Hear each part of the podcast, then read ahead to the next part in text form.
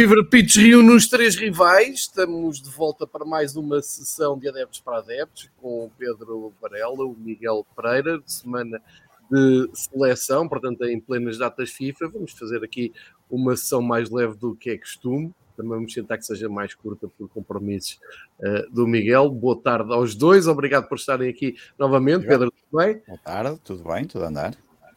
Miguel, não sei se tenho de agradecer Portugal estar a caminho do, do Mundial a lamentar, porque parece que a seleção agora mudou-se para a tua casa, está tudo bem. Mas pagam a renda, que é o importante. Vão para casa sem pagar a renda. Eu estou ótimo, especialmente se o programa vai ser mais curto, é menos tempo a aturar o Varela, que é sempre um upgrade da semana passada. E pronto, e é com este tiro de partida que começamos. Um, estou aqui sossegadinho e este já me está a chatear. Pro... não, não, é Varela, não, não se pode acordar que. É, não, é, é, é, eles apanham-se em primeiro lugar, é assim, acordam para a vida. É, fica, fica Mas o tom assim. também é maior depois. Um, esta, esta, semana, como eu disse, um, para já não, não temos jogo de jogos de clubes no horizonte. Quer dizer, ter, ter até temos jogos nos horizontes, porque uh, acho que temos que fazer aqui um agradecimento coletivo e dizer que a Liga Portugal resolveu fazer a marcação, sei lá, de umas boas três jornadas, não é? Vem para aí umas boas é, três é, jornadas sim, já com o calendário. Sim exclusivo. Quase um mês. E o derby espetacular, e o derby no, no domingo no de Páscoa. Domingo de Páscoa. Eu, eu, eu, acho que é. Eu não sei se alguma vez aconteceu assim no domingo de Páscoa haver assim tantos jogos. Eu não me recordo, mas. Eu, eu lembro-me de não haver jogos por ser fim de semana de Páscoa. Páscoa, exatamente. Também me lembro de haver que parava tudo, sexta-feira santa, não sei o que, sábado, Sim. era proibido quase haver mas Deve ser também no domingo, mas enfim. É... Epá, Agora, como é que o Benfica joga não queres, não queres, imitar, não queres imitar não. o Boxing Day? Então tens um dia um jogo em feriado, imitamos o Boxing Day, só que Epá, eu, eu, eu não tenho problema nenhum. Pá, acho que, não, acho é que domingo questão, à noite, em dia de Páscoa, num país como o nosso, tão religioso e tão e que ligam tanto a esta, e até Sim, porque há alguns sítios que a segunda-feira é que é mesmo o festejo da, da Pascoela é. e não sei o que mais. Pá, és, mas pronto, és um país religioso, mas, mas és um país eminentemente hindu. Sim. Não, sim, não, és um país ah, hindu. Porque, porque somos um país com muitas vacas sagradas. Ah, eu pensei que era por causa do Costa. Agora, por momentos que à espera de ver o que é que tu ias dizer hindu, eu estava a ver se era por causa do Costa. Ah, eu, eu venho aqui falar até contra a xenofobia, incluindo na seleção, claro, mas vamos falar disso. Eu, eu uh, sim, numa semana de, de, seleção, não é obrigatório falarmos da seleção, mas uh, eu disse ao Pedro e ao Miguel, e acho que concordam, uh, quem nos chega, acho que é isso que esperam, um, para falarmos tema livre, não é? Não, não ia pôr aqui sim. na agenda os jogos dos clubes, porque estamos agora em datas FIFA, um, e eu, eu tinha, pensado, tinha pensado em três assuntos que queria abordar de uma forma mais, mais curta. Uh, sem fugir à seleção, queria, queria também dar aqui umas palavrinhas sobre a seleção. Queria falar sobre um, o gol do Rafa e os seus estilhaços.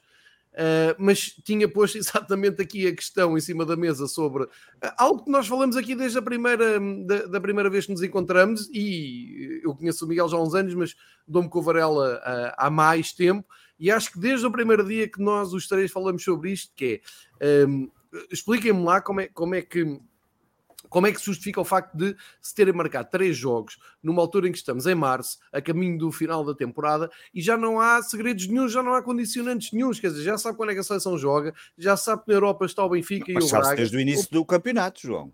Não, o sim, tá bem, mas, internacional está definido, sim, sim, é fácil sim, sim, marcar. Não, o... Mas geralmente o que acontece é, ah, está bem, mas agora é preciso ver as datas europeias dos clubes ah, europeus. Claro, Começámos com claro. seis ou sete clubes europeus.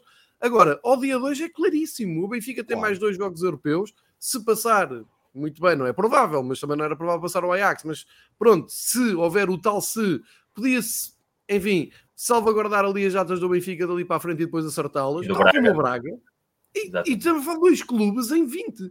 Quer dizer, em 18. É que o Benfica não pode passar, cá. Até a Macedónia do Norte passou, o que é que o Benfica não pode passar? Isso é a maravilha do futebol, não é? Isso Exatamente. É isso é não, mas não podes festejar, não podes festejar a vitória da Macedónia do Norte, que é proibido. Mas não, mas não. Porque... Não, não podes festejar, porque aquilo é antítese do futebol e 40 remates e 17 começar... à barreira e não sei Exatamente, eu vou começar exatamente por aí. Isto só para dizer que, entretanto, então sempre se marcaram os tais jogos, mas reparem, fomos para as seleções, os jogadores foram para as seleções sem saber quando é que voltavam, porque não sabiam as datas dos jogos a seguir aos jogos das seleções. Deve ter sido caso único nas seleções todas que, que reuniram os jogadores.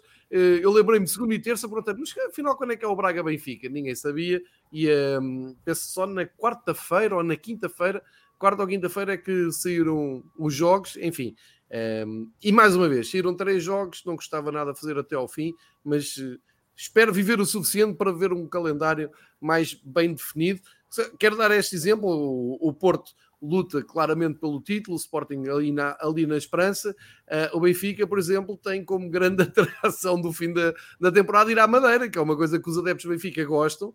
Não sei se já tiveram a oportunidade de ver os vossos clubes no, no Funchal. É uma ótima desculpa claro. para ir à Madeira, passear, ver o jogo. É preciso marcar com antecedência. Isto até era bom para o turismo da Madeira, era bom para as companhias de aviação enfim, são oportunidades que se Parece tiram que és inglês depois... para ser bom para o turismo da Madeira. Não és inglês, cá, não interessa. Pois, está bem, mas, é, mas quer dizer, mas atrapalhar não atrapalhava, não, vergonha, não é? Era mais vergonha, dinheiro a, a, rolar, mas enfim, ninguém ah. parece muito preocupado com isso, também não sou eu que vou, vou estar aqui preocupado.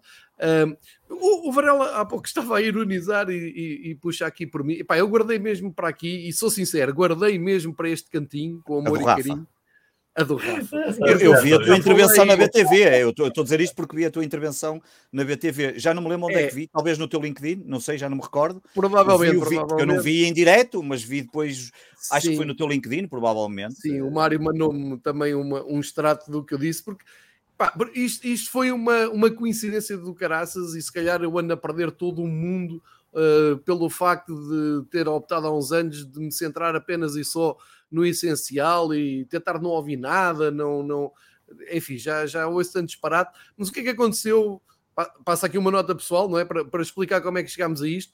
No jogo do Benfica com o Estoril, eh, que foi de um domingo ao fim da tarde, e como alguns de vocês sabem, um, ehm, o fim de tarde de domingo para mim é muito intenso e eu para conseguir estar na luz tenho que fazer uma grande ginástica para depois uh, não, não, não faltar ao meu, um compromisso profissional que tenho aos domingos, uh, e portanto isso explica o facto de eu ter saído do Estádio da Luz um, ehm, de mota, como costumo andar em Lisboa, só que uh, frio, chuva e tal, uh, aproveitei e saí de moto no Estádio da Luz para ser mais rápido, mas apanhei o carro em casa e depois fui confortavelmente para Passo Tarques para, para tal compromisso profissional que tenho domingos à noite.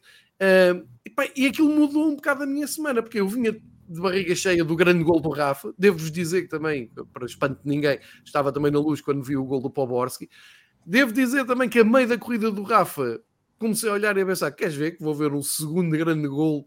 Já tinha visto no estádio antigo, agora vou ver no novo, porque pensei sempre que o Rafa ia perder a bola ou se estava ao lado. Uma jogada daquelas raramente é, é perfeita, mas quando é perfeita é inesquecível e por isso sintonizei-me logo naquela, naquele salão do Poborski e pronto, saí da luz, o Benfica chegou ao 2-0, o Estoril faz o 2-1, o jogo foi bom, o Estoril jogou bem, tal, tal, tal, tudo bem. Mas saiu da, da minha ingenuidade a pensar, bom, desta vez vamos ter uma paragem santa, porque não há nada por onde pegar, quer dizer, não houve caso de arbitragem, que é uma coisa rara no Estádio da Luz nos últimos tempos, que tem, tem sido um forrobodó este ano, um, e um grande gol, epá, fui sem medo nenhum sintonizar a antena 1, Rádio Nacional em que temos Paulo Sérgio na, na, na condução na, do. uma, uma, coisa que eu gosto e que já tinha acabado, né? que era a tarde esportiva e que agora voltou e que acho que faz muita falta, um, ali sintonizados.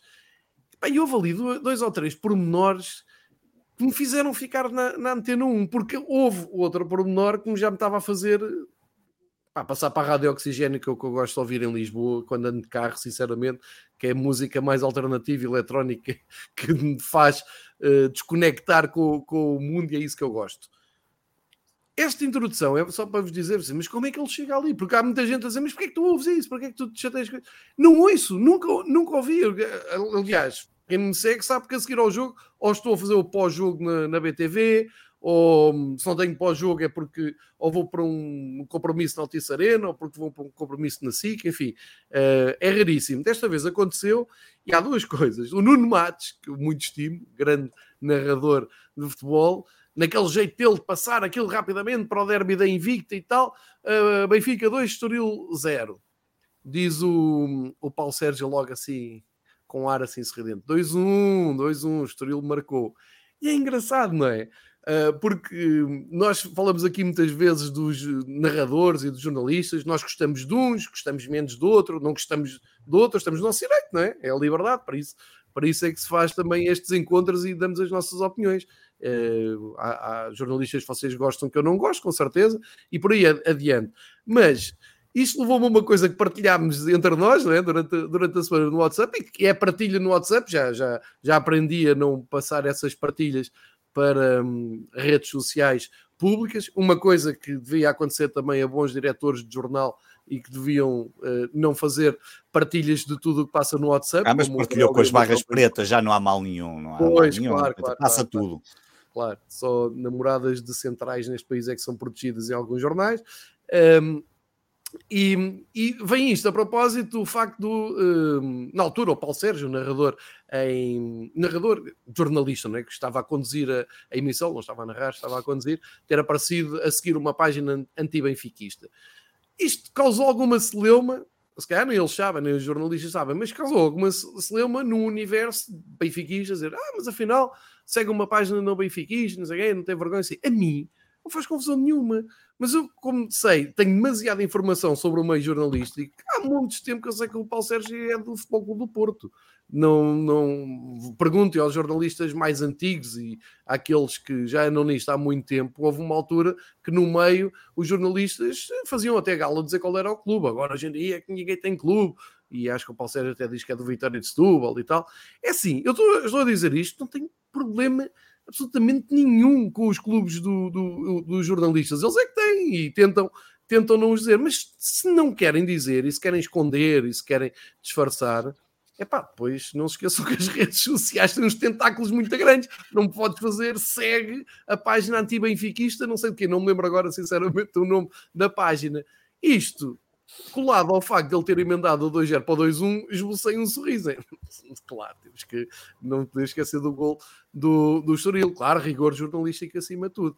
Mas a minha grande indignação vem a seguir. Quer dizer, já agora deixa lá ver o que é que esta malta diz do, do gol do Rafa, porque eles às vezes fazem umas coisas giras.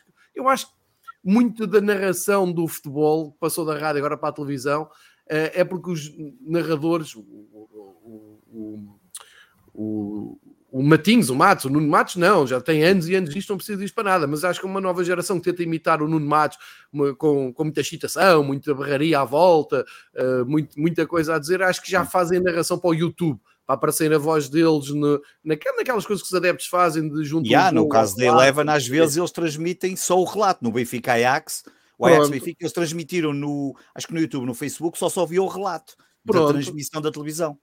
Pronto, para e faz, faz melhor. Sentido.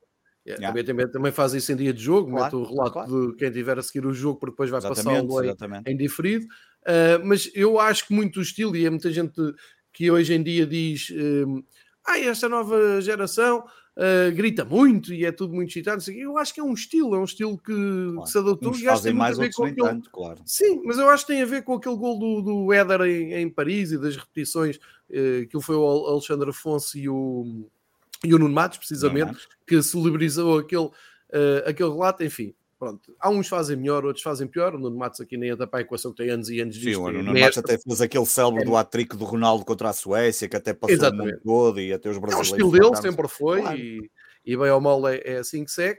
E eu até estava, estava na esperança e com curiosidade que eles às vezes fazem isso, repetem, ah, vamos... Uh repetir o momento do gol e repetem aquele momento do relato e eu queria ouvir o Nuno Matos. A, não, nada disso. Passamos para o estado da luz, o Nuno Matos dá ali umas notas um, sobre o jogo, entretanto, conferência de imprensa, flash, tal, tal. Um, e depois há um comentador que, que, geralmente até costuma ser o Zé Nunes, meu, uhum. meu, meu conhecido e, e, e também muito estimo. Uh, mas não, não era, não era José Nunes, então uh, era um dos comentadores da, da, da Antena 1, neste caso era o Luís Cristóvão, que a primeira coisa que, que diz, e, e, porque falámos um, um, pouco sobre o jogo, eu queria ver como é que. Vou, vou ser honesto, queria ver até do ponto de vista um, jornalístico e do ponto de vista da paixão pelo jogo, como é que tu vais arranjar palavras para aquele momento? Porque é realmente um grande momento. Quer dizer, não, não é o final da Liga dos Campeões, mas é um golo que marca a vida do, de um jogador. E eu estava a ver, estava o que é que esta malta vai, tentar, vai conseguir explicar e passar para casa para quem não viu, para quem andar na estrada a ouvir só o relato, para quem não, não teve hipótese de ver o jogo, como é que eles vão. Epá, esquece. É que não se falou. Eu... Atenção, vou dizer, o espaço de tempo, vou repetir isto: o espaço de tempo é depois do jogo, é jogo. o tempo de eu pegar no carro ir para, para a SIC, neste caso para, para a Starks, e ainda foi um bom bocado ficar a olhar e a ouvir, e tive para tirar, porque aquilo ia passar para o relato do Porto, eu já não queria ouvir o relato do Porto. Não sei porquê, também estás com mau feitio. Não, não, porque ia, ia espreitar, porque tinha a Joana Marques, grande portista, ia estar a ver o jogo no, para onde eu ia e de certeza que, que uh, e podia, podia acompanhar e melhor o jogo. Mas aqui a grande questão é que reparem, eu já falei, já contei o episódio todo com pormenores e nunca se falou do gol do Rafa. Nunca ouvi dizer, é pá, fintou este, fez a finta de cor, foi para a. Eu próprio ainda não tinha visto o gol do Rafa na televisão, só ouvi no estádio, não tive tempo.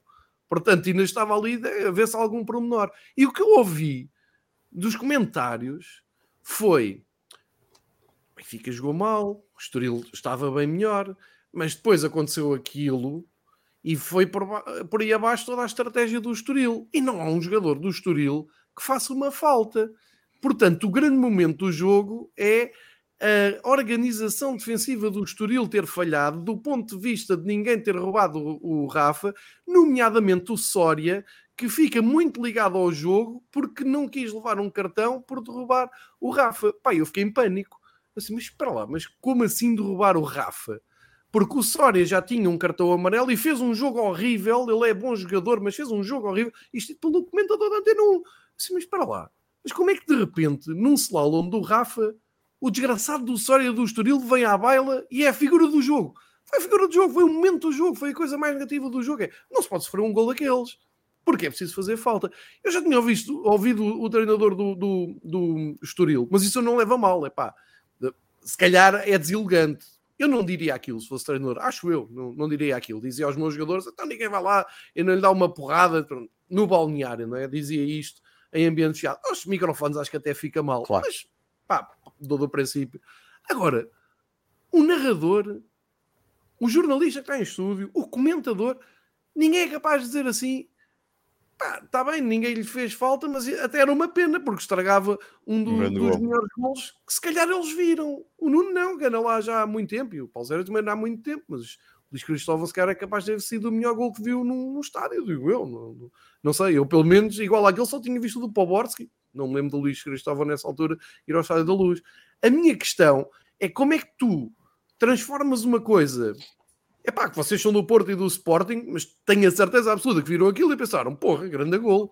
Nossa. E ainda por cima este ano em que se estão nas tintas, para Benfica ganha-se perto porque já, já. Não estou nada já... nas tintas, está nas tintas o quê? Não, já perder, longe, que é isso? Cara? Ah, está, está longe, eu não quero saber. Mas já está longe, mas, mas percebe o que eu estou a dizer, quer dizer, não claro. Benfica em primeiro lugar. É, vai na sequência do que falámos ainda aqui na semana passada, quando foi a questão da vitória do Benfica contra, contra o Ajax. Parecia que estava. É, parecia é que, faz uma confusão. É que não...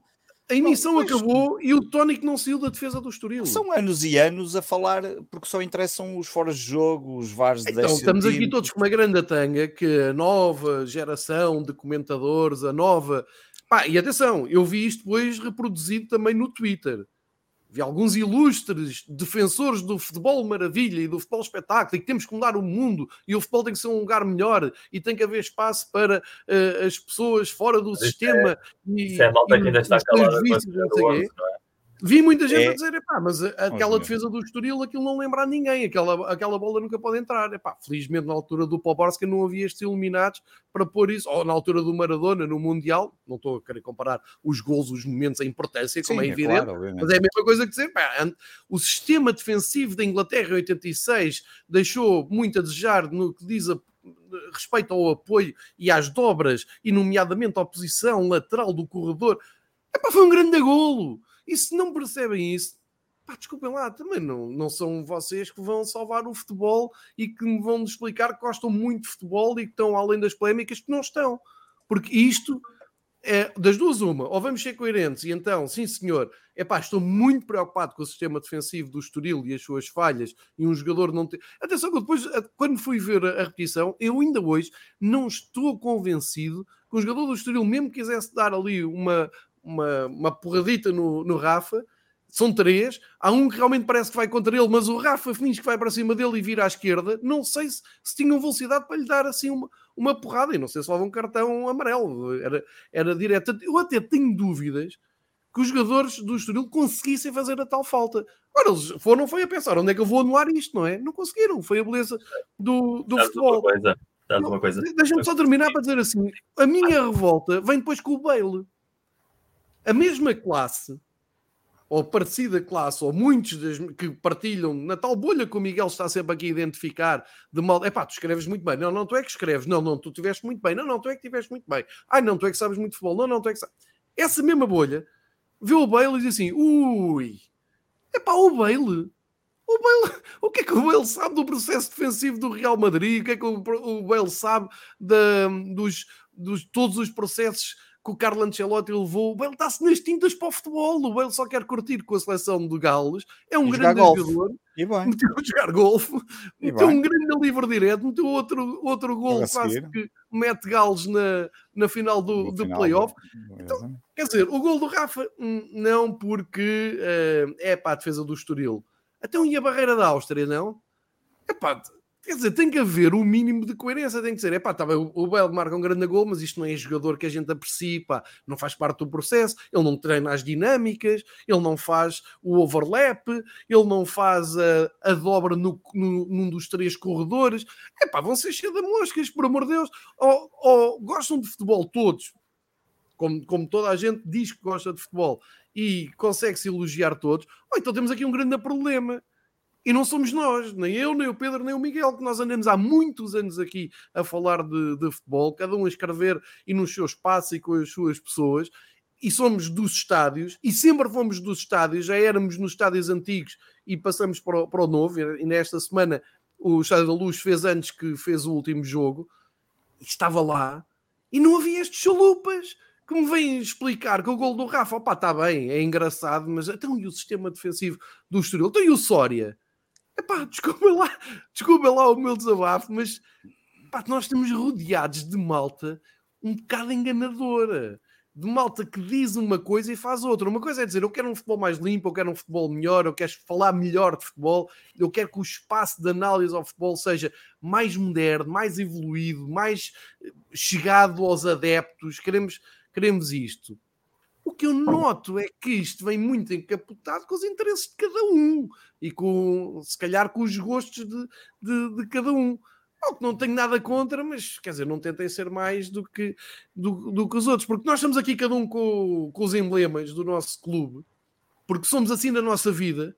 Porque se eu for convidado para falar na, na, televisão do meu clube, ou numa televisão pública, ou numa rádio pública, como já tive, e como já teve o, como, como vocês já tiveram também nos, nos vossos passos, não vou para lá disfarçar nada. Não vou. Não vou. E acho que se nós seguimos e gostamos de um modelo inglês de comentários e jornalismo inglês, espanhol, italiano e brasileiro, ah, vocês veem que a maior parte das pessoas que nós gostamos e com quem temos a sorte de interagir, para isso sim as redes sociais são, são uma, uma benção, que é saber que estamos a falar com um jornalista ou com um comentador de futebol, ligado profissionalmente ao futebol, mas que tem clube, tem uma preferência. E portanto, quando fizer uma piada e quando der uma opinião e quando estiver a fazer um a apontar o dedo, nós sabemos qual é o clube dele.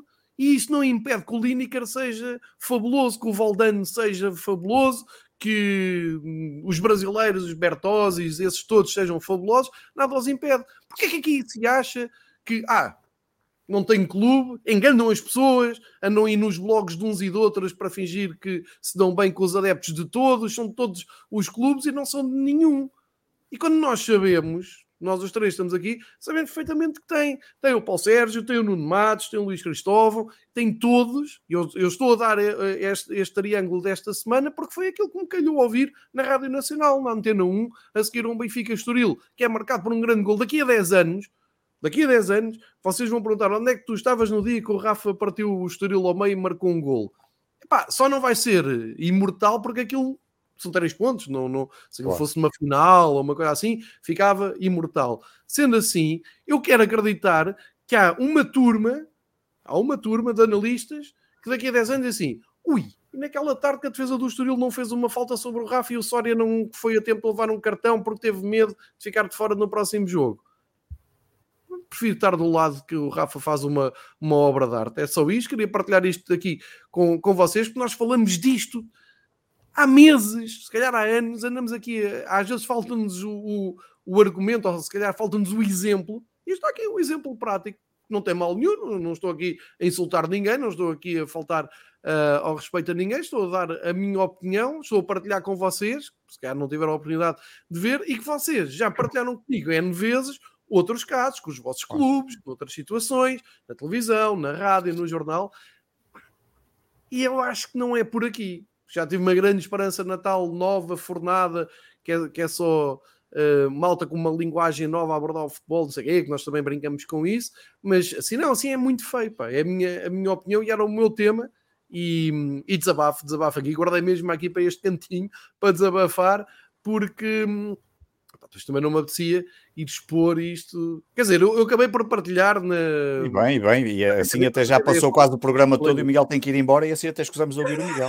E passo agora, passo exatamente ao Miguel. Se eu falar agora, o Miguel não tem tempo a falar, não é isso? E portanto, é, se calhar é melhor ir já embora. É, Miguel. Miguel, se calhar é, este já embora. É, melhor para o Varela, é melhor para o Varela. É pá, se calhar este já embora. Não, fala Não, podes falar. Eu não sei o que é que vou falar. Ah, é para falar do qual? Eu não sei. Vejam bem o profissionalismo disto. É, não, não, não, não, o Miguel queria dizer qualquer coisa. Eu, eu quero dizer qualquer coisa e depois te falo Varela. E depois, eu, depois eu acabo. E depois Aqui, eh, duas coisas. Eu agora estou a dar entrevistas. Estou agora a dar entrevistas. Estás a dar entrevistas. Um é da BTV, o outro dá entrevistas. Sou eu que sou um pobre de cando é. aqui, nem sei o que estou aqui a fazer. Mas faça favor, seu amigo. Estás a imitar o meu estendal, claramente. Isso sim. Uh, Gostou de dar a entrevista por causa do lançamento do Cruyff no Brasil e todos os jornalistas brasileiros a primeira coisa que me perguntam é qual é o vosso clube. Ou seja, claro. quem é que você é? E, sim, e eu sim, digo, verdade, é verdade, é. Eu acho que vou começar a dizer que sou do Oliveirense, se calhar levam um pouco mais a sério, é capaz. E depois há só outro ponto que para mim acho que define tudo aquilo que tu acabaste de dizer, que demoraste 20 minutos a dizer, eu acho que se resume num minuto. Sabes qual é? Acabaste de dar o exemplo perfeito do Diego Armando Maradona. Quando o Maradona morreu, toda a gente chorou baba e ranho, que se ia um dos maiores mitos da história do desporto, o Mohamed Ali dos pobres do futebol, uh, uma figura maior do que a própria vida e toda a gente tinha histórias para contar sobre o Maradona e toda a gente tem o Maradona tatuado nas costas e tudo isso. Essas mesmas pessoas que não valorizam o futebol espetáculo, o futebol arte e que fazem esse tipo de análise como, é que descreveste, se tivessem estado em 1986 no Estádio Azteca a ver aquele jogo, com a falsa moralidade dos dias de hoje, Maradona, com aquela mão, seria um jogador banido. Seria impossível ser apoiante de um futebolista que se atravessa a marcar um gol com a mão, da mesma maneira que há 12 anos atrás, Thierry Henry, que é provavelmente um dos dois ou três melhores jogadores da primeira década deste século, foi vilipendiado já por uma nova cultura de moralismo quando tentou fazer o mesmo, ou fez o mesmo naquele jogo com a Irlanda, de apuramento ao Mundial. E bem, e bem, é. além de jogar numa seleção que mete nojo, jogava num clube inglês que metia nojo também. E bem. Toda a gente, toda a gente que agora adora Maradona, provavelmente em vida de Maradona, iriam dizer de Maradona uh, cobras e lagartos. Portanto, ah, essa dupla moralidade, eu sempre pego nesse, nesses contextos históricos, porque afinal logo me ajudam a ter perspectiva sempre de tudo. E quem critica um gol desses criticaria o gol contra a Inglaterra, mas criticaria até a própria identidade do Maradona uh, por muito que agora fossem ou sejam todos fãs absolutos uh, dessa figura mitológica e mítica. E agora, Varela, tens 10 minutos para. Não há 10, porque eu tenho para falar, vou estar aqui para 40 minutos, só por causa disso. E a tua sorte é que eu estou a ver aqui o Argélia Camarões, porque senão ainda Mas vou distrair. E bem, e bem. A ganhar o Argélia com gol de quem? Slimani, como é claro. óbvio. Obviamente, claro. está a ganhar nos Camarões 1-0. Um é, é, a Argélia a ganhar nos Camarões, na casa dos Camarões. Sim, sim. Olha, eu, eu vou, então eu, eu vou falar dos temas e vou falar só duas outras coisas da seleção portuguesa e do tema e vou falar tudo muito rápido. Vou tentar ser o mais rápido possível, mas tem que começar pelo Coates. O Coates qualificou-se para o Mundial, ou pelo menos o Uruguai qualificou-se para o Mundial. Em princípio. Ah, Varela, quem se qualificou foi o Darwin. O Coates estava no banco. Está bem, o Coates também deve ir ao Mundial à partida, mas eu mesmo. Claro que, vai, claro que vai imagino que sim, eh, a não ser que aconteça alguma coisa. Mas eu tenho que falar do Coates porque esta semana ficamos a saber que o Coates estará na iminência de continuar no Sporting e renovar mesmo baixando o salário. É óbvio que é um jogador que já tem uma certa idade, mas o Coates foi um jogador que na Academia de Alcochete, no célebre episódio, não rescindiu com nenhum, não abriu a boca, é um jogador que tem sido de um profissional, de um profissionalismo que eu já não me recordo há anos de existir no Sporting. O Varela, posso um, só acrescentar aí uma nota pessoal? Força. Já tive o Coates na, no programa do Isto é com quem trabalha. Eu sei que ele levou, ele levou a é camisola. É, não foi quando ele levou a camisola. Excepcional, é, é, uma, é uma pessoa. eu nunca estive, mas imagino. Profissionalmente é exemplar. não há nada é, a apontar dele enquanto esporte. Enquanto, eh, é aquela pessoa que tu queres odiar enquanto rival, não é? Quer dizer, Exatamente. Pá, até nos metemos com ele a dizer epá, esteja quieto, o que é que lá vai fazer à outra área? Se os avançados não marcam, para que é que você vai lá? Esteja quieto, não lhe pagam mais. E ele ria-se e diz, não, às vezes tem que ser assim, tem que dar o exemplo, do... porque eu sou mais velho e eles assim veem que eu corro. Pá, fiquei com uma imagem é do profissionalismo do inacreditável. Pá, não, há uruguais mais pessoas. Não há uruguais mais pessoas. E, e, e, ele cá nunca deu verdade, uma Miguel, pois, nunca deu uma má entrevista, nunca, pá, e, e, portanto fica essa minha nota porque eu, eu, eu aprecio muito, um, talvez já desde o tempo, o, o, meu último grande jogador, há sempre aquela questão no Sporting, que nós hum. parece que não podemos ter ídolos, a questão dos zero ídolos e eu sei que mais, Epá, e é evidente que uma pessoa liga sempre mais a uns jogadores que a outros, e, e às vezes vai-se desligando e é difícil voltar-se a ligar. O meu último tinha sido o Lietzen, eu já contei esta história várias vezes, eu cheguei a ter uma página no Facebook, chegou a ter mais de 120 mil pessoas. Era uma página só dedicada ao Lietzen. Aquilo, quando o Lietzen foi para o Brasil, a página explodiu. E depois, quando ele assinou pelo Porto, a página morreu, como morreu o Lietzen. Um, ganhou o único título da vida dele, pá. Coisas Epá, eu quero que ele se lixe, e ele e tu. E, e, se me continuas a interromper, não vais falar porque eu tenho, vou ficar aqui mais meia hora. Mas, mas a verdade. Um, é, a questão do Coates fica resolvida. Depois, em relação ao, à seleção, só dizer aqui duas ou três coisas muito rápidas. Eu, eu ontem até já disse esta piada, piada, uma brincadeira. No, no, ontem fizemos, como faço normalmente quando acaba os jogos de Sport e fazemos com mais três amigos, um Twitter, um space no Twitter onde se escuta o pós-jogo, é uma coisa que a malta tem gostado. E ontem fizemos também com a seleção e ainda apareceram lá umas sete e tal pessoas. Eu. Um, e tu apareceste lá, que eu vi que tu apareceste e saíste, ainda bem, porque não, saíste, não, nem me deste tempo eu te expulsar, porque tu entraste e passado um bocado saíste logo, mas a questão é que um, eu comecei logo por dizer, epá, o Fernando Santos tem o, o condão de ser um treinador que nenhum adepto dos três grandes quer ver no seu clube. Um, e portanto, uh, só falta mesmo neste momento o, o, quarto, que é nem na seleção as pessoas o querem ver neste momento, porque está a desperdiçar provavelmente a melhor geração de jogadores portugueses que nós temos memória. Um, e alguém até ontem lá no Space lembrou a seleção de 1996 como uma seleção que jogava um futebol e que nem e, que tinha acho que estavas nesse momento lá, exatamente, pronto. E, e, a verdade é que o, o Fernando Santos já devia ter sido despedido quando aconteceu este último europeu, que foi miserável. Um, vamos ver se qualifica. Eu acho que ele chegou a dizer que se não se qualificasse, demitia, mas eu não fiquei tão certo ontem com o que ele disse a seguir a. a, a, a não, mas ele disse, ele disse, ele disse. não disse? Ah, bem parecia, pois, exatamente. Ele disse, ele disse, ele disse quando disse foi que se não fosse ao Mundial se demitia. Se não, mas isso não, foi em novembro, não, não foi agora. Ah, pois, está bem, vamos ver. Pronto. Depois, um, e depois, deixa-me só dizer aqui uma coisa: eu não vou entrar no, no, no jogo, ganhamos, podia ter mudado tudo com o, o penalti. Eu, curiosamente, acertei nos dois momentos da noite, disse que o gajo ia falhar o penalti e disse que a Macedónia. Quando estavam no início da segunda parte, eu disse que a Macedónia ia marcar os 89, falhei por 3 minutos. Um, a verdade é que só queria dizer aqui uma coisa, que é, epá, da mesma coisa que na semana passada falamos aqui do corporativismo, que, que defende um conjunto de situações que acontecem, nomeadamente já fizeram o site Onde é que anda o Maniche e uh, o que é que se passa no canal 11, ninguém sabe, mas a verdade é que esse mesmo corporativismo é o mesmo que defende, ou melhor, que não ataca nem Fernando Santos. Tu não vês uma crítica ao treinador Fernando Santos, tirando um jornalista ou outro, tu não vês ninguém a criticar o Fernando Santos abertamente, num canal aberto, num canal aberto, quando digo canal aberto, pode ser privado, pode ser pago, não, não vês, e, há mesmo, e mesmo não vês ninguém a dizer, e pá, eu estou à vontade para falar que é um jogador que eu adoro, ainda por cima joga num clube que eu aprecio muito, que é o Ronaldo. É pá, que o homem, o gajo continua a ter lugar cativo e não, não vês ninguém a dizer Ontem chegou ao cume de se tirar o Diogo Jota, que está numa forma absolutamente espantosa. Só o Fernando Santos é que se lembrou daquilo. Porque era impossível alguém, até eu, se estivesse no banco, não percebo nada de futebol, era gajo para não tirar o Diogo Jota. Um, acho que o Fernando Santos, da única coisa que até fez com, com cabecinha, foi colocar o guarda-redes do Porto a titular e bem, porque o Rui Patrício está a passar uma má fase e, e portanto, não me admiro nada. Acho que estamos ali um dos, um dos guarda-redes da seleção nacional. E, pá, e é esse corporativismo que, que reina nestes assuntos, seja da seleção, seja do, dos canais 11 e essas coisas todas. Epá, e do resto da seleção não há nada a falar. Terça-feira os bilhetes já devem estar esgotados, porque o Miguel tentou comprar no site. Eu hoje de manhã tentei comprar também no site. Aquilo, como o site estava a funcionar muito bem, sempre ir abaixo, um, portanto, nem, nem, deu para comparar. Um, comprar e, e, portanto, entretanto, acho que há venda nas lojas do continente eh, se levares dois pacotes de fraldas, os gajos oferecem dois bilhetes. Filas quilométricas. Filas quilométricas. É, ah, pois imagino que sim, é, mas, mas lá está. Enfim, cartão continente é uma nova, é uma boa, uma boa forma de, de, da Federação ter mais algum, mais algum dinheiro, porque eles já têm pouco.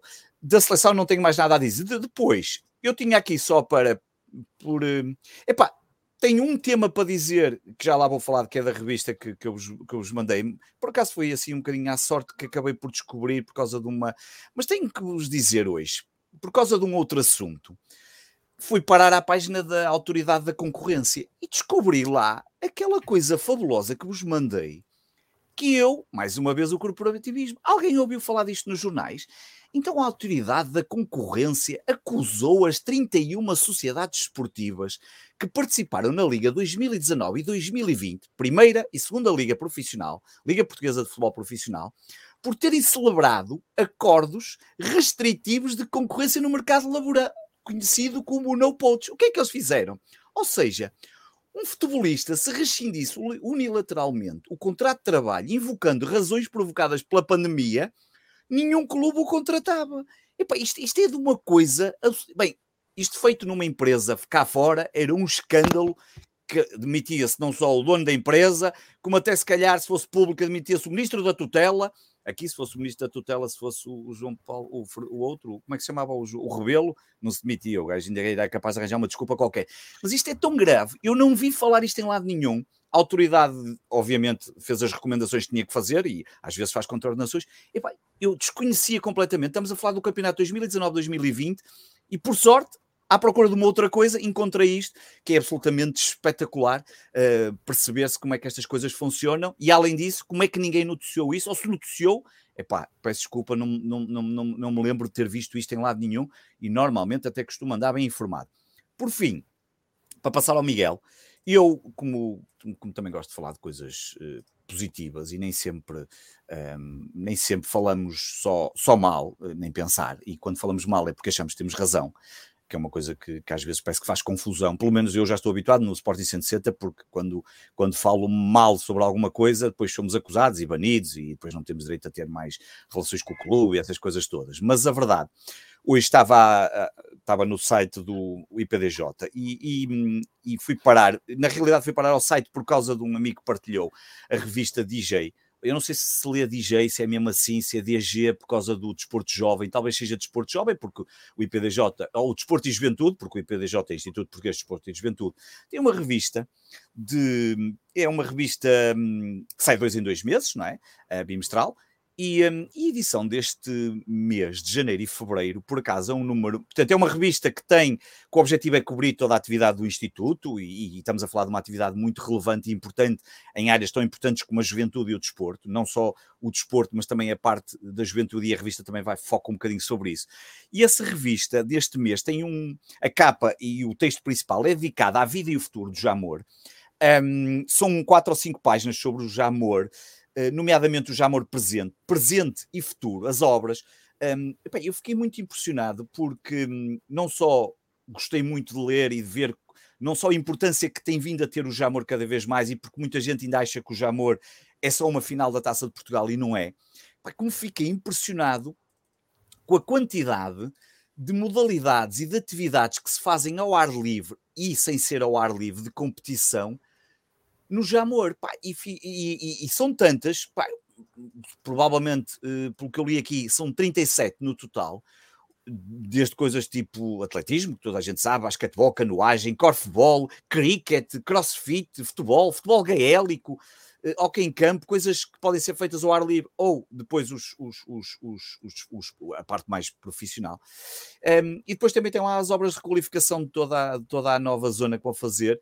Pá, e só tenho pena que não seja possível uh, haver, mais, haver mais espaços destes, mas isto não depende só, é evidente que o Jamor depois tem por trás toda uma estrutura que, que, consegue ser rentável, estamos a falar já aqui de investimento de vários milhões, tem lá os números também, uh, mas nós precisávamos ter mais Jamores ao longo do país, não é? naquele, naquele tal plano de descentralização, mas não deixa de ser interessante porque ver esta zona tão importante um, e como claramente o Jamor acaba por ser um, ter um papel fundamental e que o IPDJ, e bem, acabou por dar destaque nesta sua revista e, portanto, e quem quiser, olha, que, que, leia a revista, que leia também esse, porque a revista depois tem variadíssimos temas, depois tem uma parte dedicada às memórias do Jamor, fala um bocadinho também sobre uma exposição sobre o túnel do Estádio Nacional, também tem umas fotografias e está lá essa, essa, essa visita, o estúdio do Estádio Nacional, e depois também o Museu do Nacional do Desporto.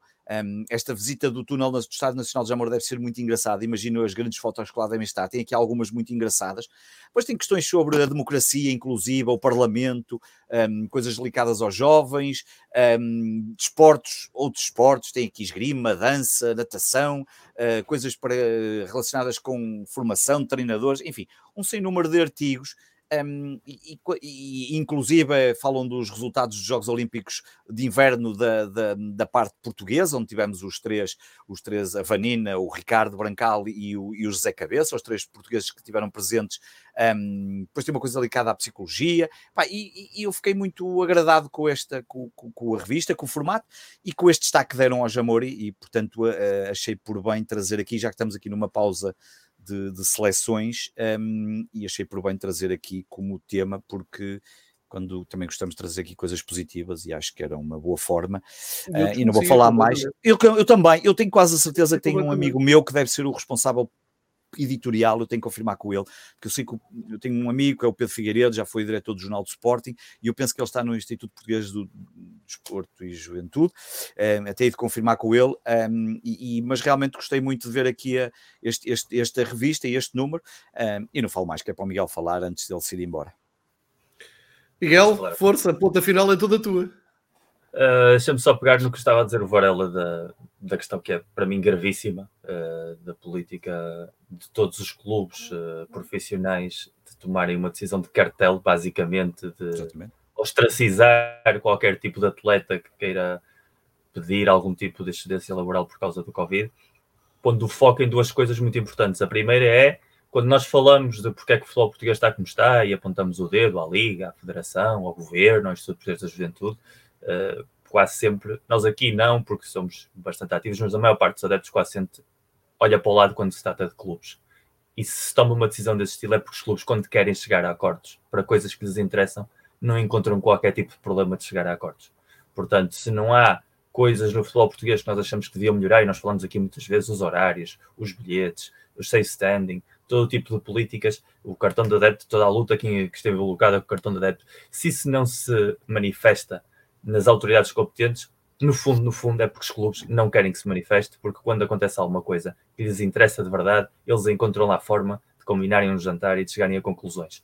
Relativamente ao mesmo assunto, também para também enlaçar um pouco com o que estava a dizer o Varela, uh, seguramente que essa notícia já foi noticiada pelo Jornal Record, um jornal conhecido, uh, entre outras coisas, por ter uma zona com fotografias de modelos em biquíni, que acho que é um modelo importado da Inglaterra que continua aqui a funcionar muito bem. E um jornal também que não tem problemas em, em mostrar fotos que aparentemente são roubadas uh, de personagens, neste caso públicos, dando um exemplo perfeito a toda a sociedade de como é que as pessoas se devem comportar neste país. E aproveitando o caso que aconteceu com, com a Maria da Corseiro, lembrar, sobretudo lembrar, que isso que acontece a uma celebridade e é notícia e é lamentável, acontece seguramente a milhares de, de adolescentes para esse mundo fora, porque hoje as tecnologias são as que são e, e, hoje em dia sabemos que os mais novos lidam com a sexualidade de uma maneira completamente diferente das nossas gerações e, e isso é um drama presente na vida de muita gente e depois temos um jornal desportivo de tiragem nacional a fomentar ainda mais essa cultura de partilha e essa, essa voracidade que existe. Portanto, parabéns mais uma vez a, a, esse grande exemplo do jornalismo português, que é o recorde no dia de hoje, não é o recorde na história do recorde. O diretor está no Twitter, tão, é sempre tão participativo Sim. em grandes. Ele respondeu-me a dizer para... que. Ele respondeu-me, não foi a mim, Sim. respondeu a um gajo que disse: Ah, mas Sim, estava tapado e não sei o que mais. É para uma questão ridícula, ridícula, uma é, coisa só ridícula. Só para marcar aqui que nesta semana foi horrível essa passagem do, do recorde. Continua, Miguel. Não, era simplesmente se o diretor do recorde acha que não se verem umas mamas, com todo o respeito, aqui é o verdadeiro motivo para que se publique uma fotografia que é roubada, provavelmente até de uma menor, está tudo dito sobre o que é o diretor do recorde. A partir daí não há muito mais voltas a dar. Em relação à seleção, trago dois temas, uh, um desportivo e um, e um mais complexo. Desportivamente, eu aí há uns dias antes do jogo da seleção, quando se começou a falar da possibilidade, que depois se confirmou, de que o Pep não ia jogar por ter apanhado Covid, uh, automaticamente, e houve muito Covid ali à volta do Porto Boa Vista, porque o Reggie Cannon também apanhou agora Covid e não pôde jogar com os Estados Unidos, o Taremi foi o primeiro que não jogou, o Pinto Costa também apanhou Covid, portanto houve ali uma festa no Porto qualquer onde eu não fui, mas que alguém se divertiu de certeza. Um, relativamente a isso, na altura criticou-se muito Fernando Santos, e vocês sabem que Fernando Santos não é santo de minha devoção, e, e aqui todos já o sofremos na carne como treinador dos nossos clubes, mas eu acho que foi o único que perdeu um campeonato com o Jardel na equipe e o Fernando Santos a treinador, e isso dói verdadeiramente, porque é quase roçar o impossível, uh, e perdê-lo para o Sporting da Bramães, ou seja, que é roçar o impossível duas vezes. E, e nesse caso da, da, defesa, da não renovação da defesa, uh, eu publiquei esse thread porque basicamente aqui temos um problema estrutural muito grande no nosso futebol, que é uh, o trabalho da nossa formação. Nós somos um dos melhores países a formar jogadores, no mundo, ou seja, há muitos anos. Isto é um, é um, fenómeno que vem já desde os anos, eu diria, 70 e 80. O que passa é que o mercado dos anos 70 e 80 não era o mesmo, mas a qualidade estava lá. Por isso é que o Porto e o Benfica foram a finais europeias quase não tendo jogadores estrangeiros, porque tínhamos equipas de grandíssima qualidade. Por isso é que Portugal foi ao Euro 84 e ao Mundial de 86. Uh, por isso é que conseguimos, o Sporting conseguiu criar a sua primeira grande estrela de formação moderna, o Futre, ou seja, a nossa história está ali. Mas o que nós antigamente éramos capazes de produzir eram jogadores de diferentes posições que cumpririam diferentes missões, exceto o avançados centros, que parece que era a nossa grande malapata. E agora transferiu-se isso ao processo defensivo, esse tal processo defensivo que se, que se tanto fala, e, e, isto um pouco para fazer a ponto com isso da conversa do João. Eu não vejo ninguém, analistas e, e tudo mais, preocupados com o facto de que em Portugal já não se produzem defesas que saibam defender. Já não se produzem centrais, já não se produzem médios defensivos. Todos os jogadores que saem ultimamente e que são louvados por essa cultura são jogadores de características ofensivas. São os médios centros, são jogadores de distribuição, jogadores com visão de jogo atacante. Os médios criativos são aqueles que procuram os espaços e que os, e que os desbloqueiam. Os extremos já não é aquele extremo clássico tão português, mas são jogadores com muito faro de golo. E começamos a ter uma produção de avançados centro cada vez melhor e temos vários exemplos na formação dos nossos clubes.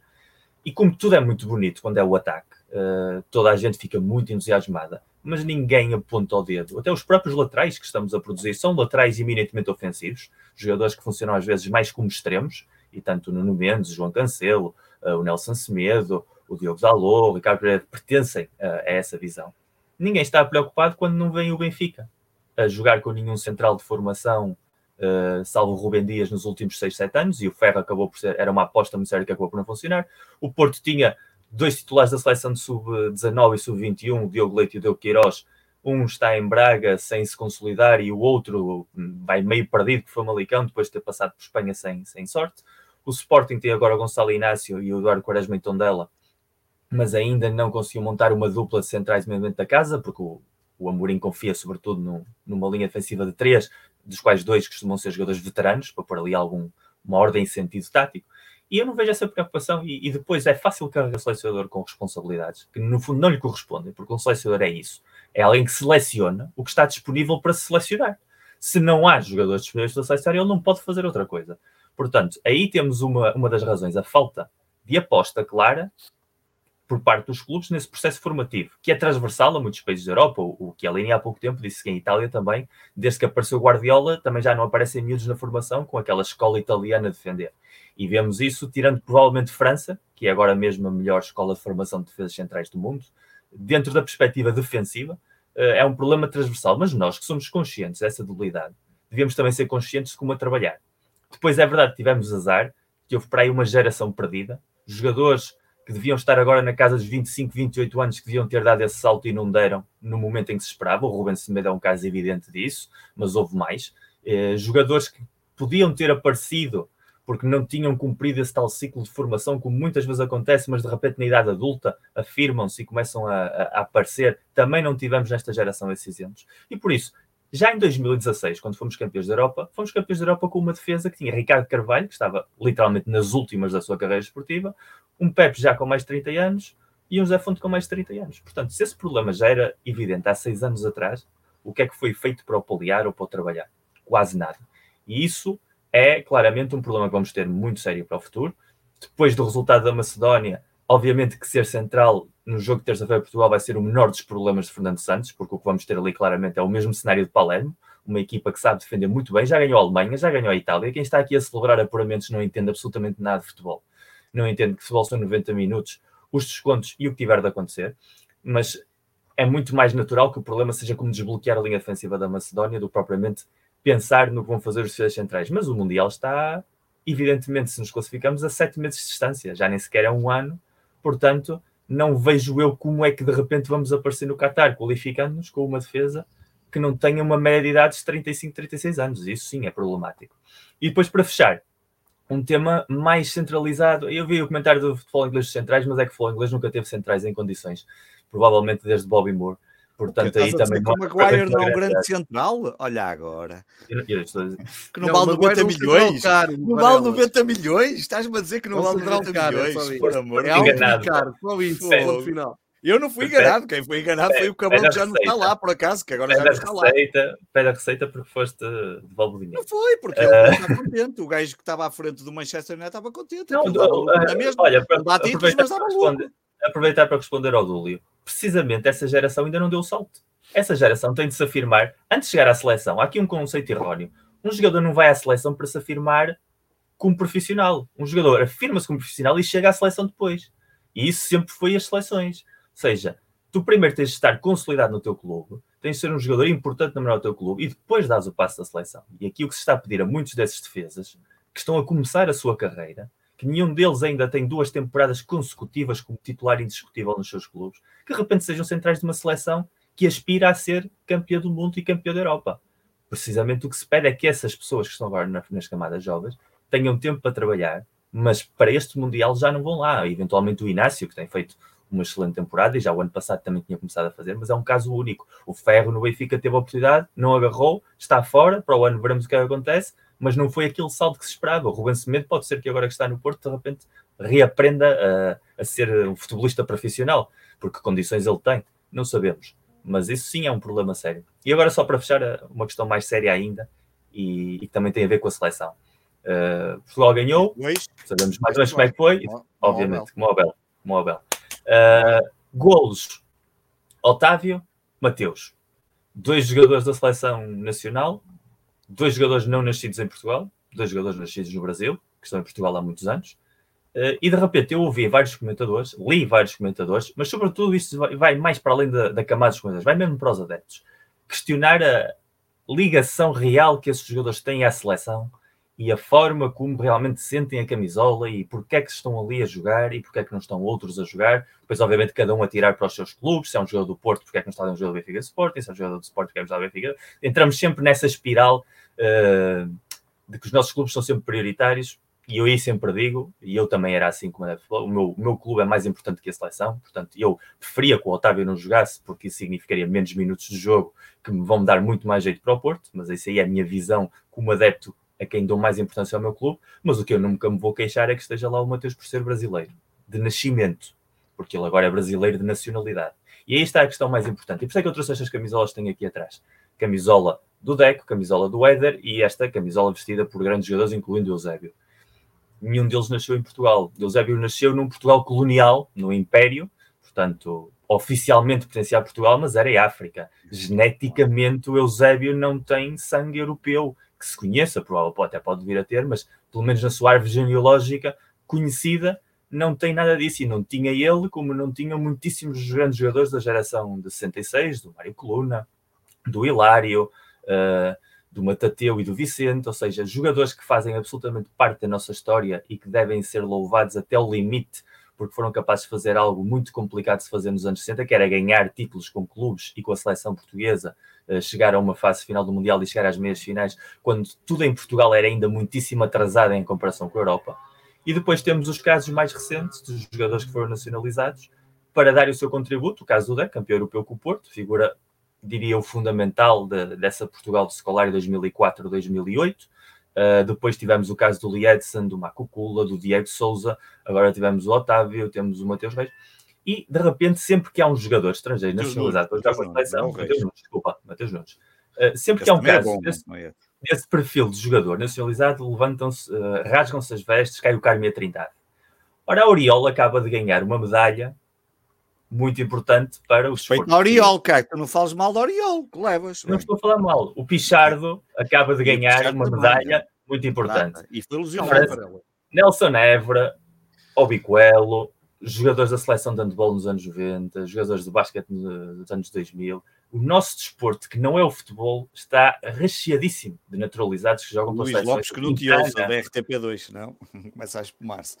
Pode espumar-se à vontade, mas o nosso, as nossas modalidades estão recheadas de atletas claro. que não têm nenhuma ligação sanguínea, não têm nenhuma ligação mais do que profissional e que abraçam Portugal como terra de acolhimento, porque é aqui onde vivem, é aqui onde fazem, e são convidados a, a nacionalizar-se. E quando ganham medalhas Portugal, as, as modalidades olímpicas, as mulheres que foram aos Jogos Olímpicos no ténis de mesa, quando se ganha um atleta uma modalidade para Portugal, eu não ouço nunca o discurso do estrangeiro. É só no futebol que de repente parece que é crime de lesa majestade que na seleção esteja alguém que não nasceu em Portugal. E obviamente que ainda por mais é um foco muito mais virado para os jogadores que vêm do Brasil, porque todos os jogadores que têm ascendência dos Palopes, que não são portugueses, que não nasceram sequer em Portugal, que nasceram nos Palopes e chegam a Portugal às vezes muito novos pela família, mas que também não têm essa uh, ligação de cidadania por nascimento pré-74, também esses passam um pouco debaixo das pingas da chuva por uma certa normalização. Mas basta aparecerem jogadores brasileiros nacionalizados, independentemente que vivam cá há 10, 12 anos. O Pep vive em Portugal há 14 anos, ele quase até tenta falar português, quase que lhe sai natural mais falar português de Portugal do que português brasileiro. O Zeco chegou a Portugal com 18 ah, comprou anos. a casa ao Ronaldo, só isso transforma logo em português. Obviamente. Nos verias, logo, só isso. O, logo.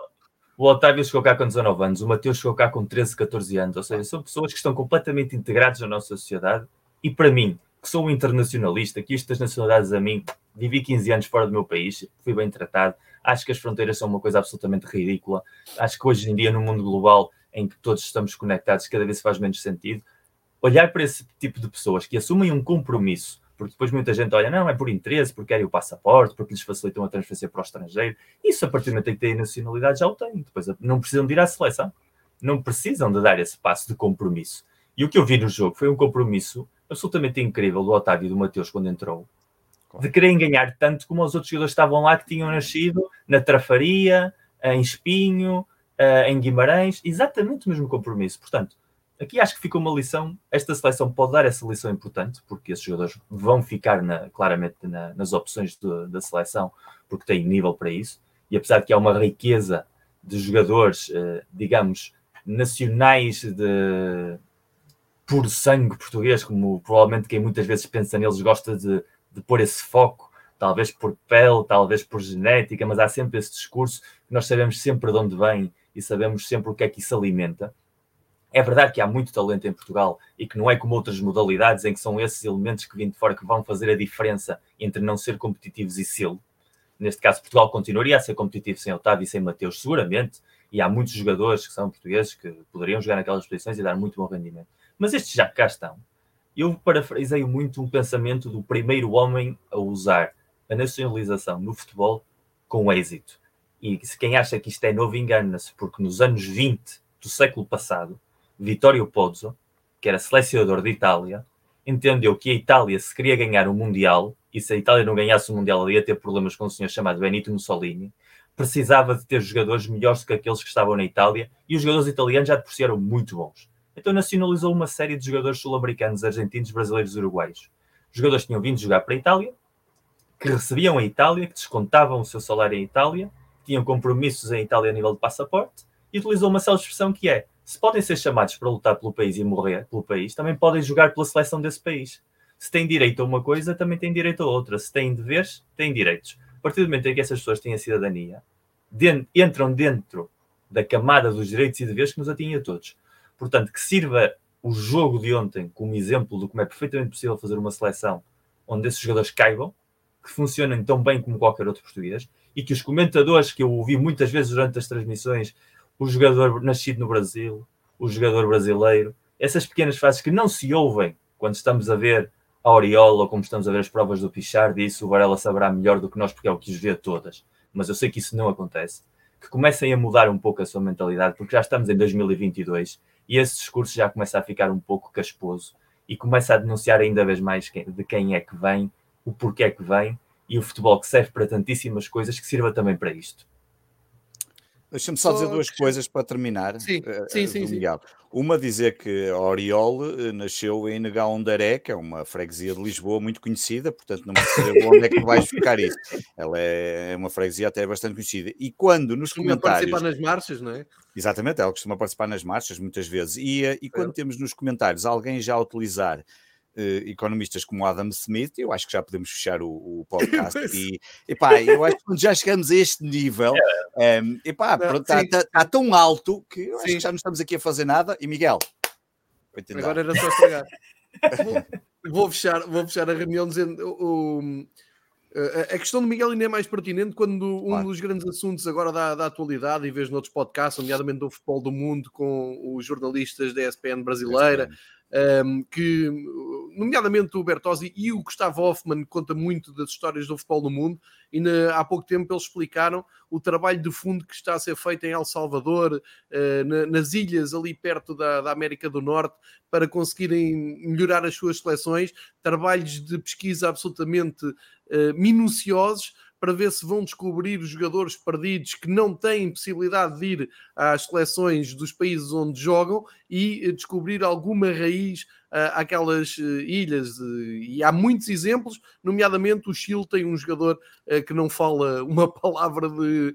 de Exatamente, que joga no, foi, foi descoberto na Inglaterra e por causa da, acho que é a mãe, tem raiz chilena ou avó, já agora não me recordo, mas o que interessa aqui é a ideia de que contactaram e disseram: não queres jogar pelo Chile porque tu tens essa, essa ligação. Ou seja, há todo um mundo a trabalhar, a fazer um trabalho minucioso de scout à procura de raízes que possam ir buscar jogadores. Isto é uma coisa boa, uma coisa positiva, uma coisa de globalidade, uma coisa moderna uh, que é elogiada e o Hoffman explicou muito bem todo esse trabalho e aqui parece que se anda um bocadinho para trás. Mas também te digo, Miguel, anda-se aqui para trás, porque aqui também se explica muito mal e às vezes faz muito mal as coisas. As coisas e há muita claro. gente que ficou melindrada, e eu até me posso incluir nisso, nos planos de última hora da Federação Portuguesa de Futebol para salvar quando muitas foi? vezes a seleção, quando se foi buscar o Lietzen a correr e quando se foi buscar o Diego Souza que está na segunda divisão no Almeria e porque é que o Diego Souza agora não é, não é chamado. Esta é que é a minha grande questão, claro. não tirando um centímetro de,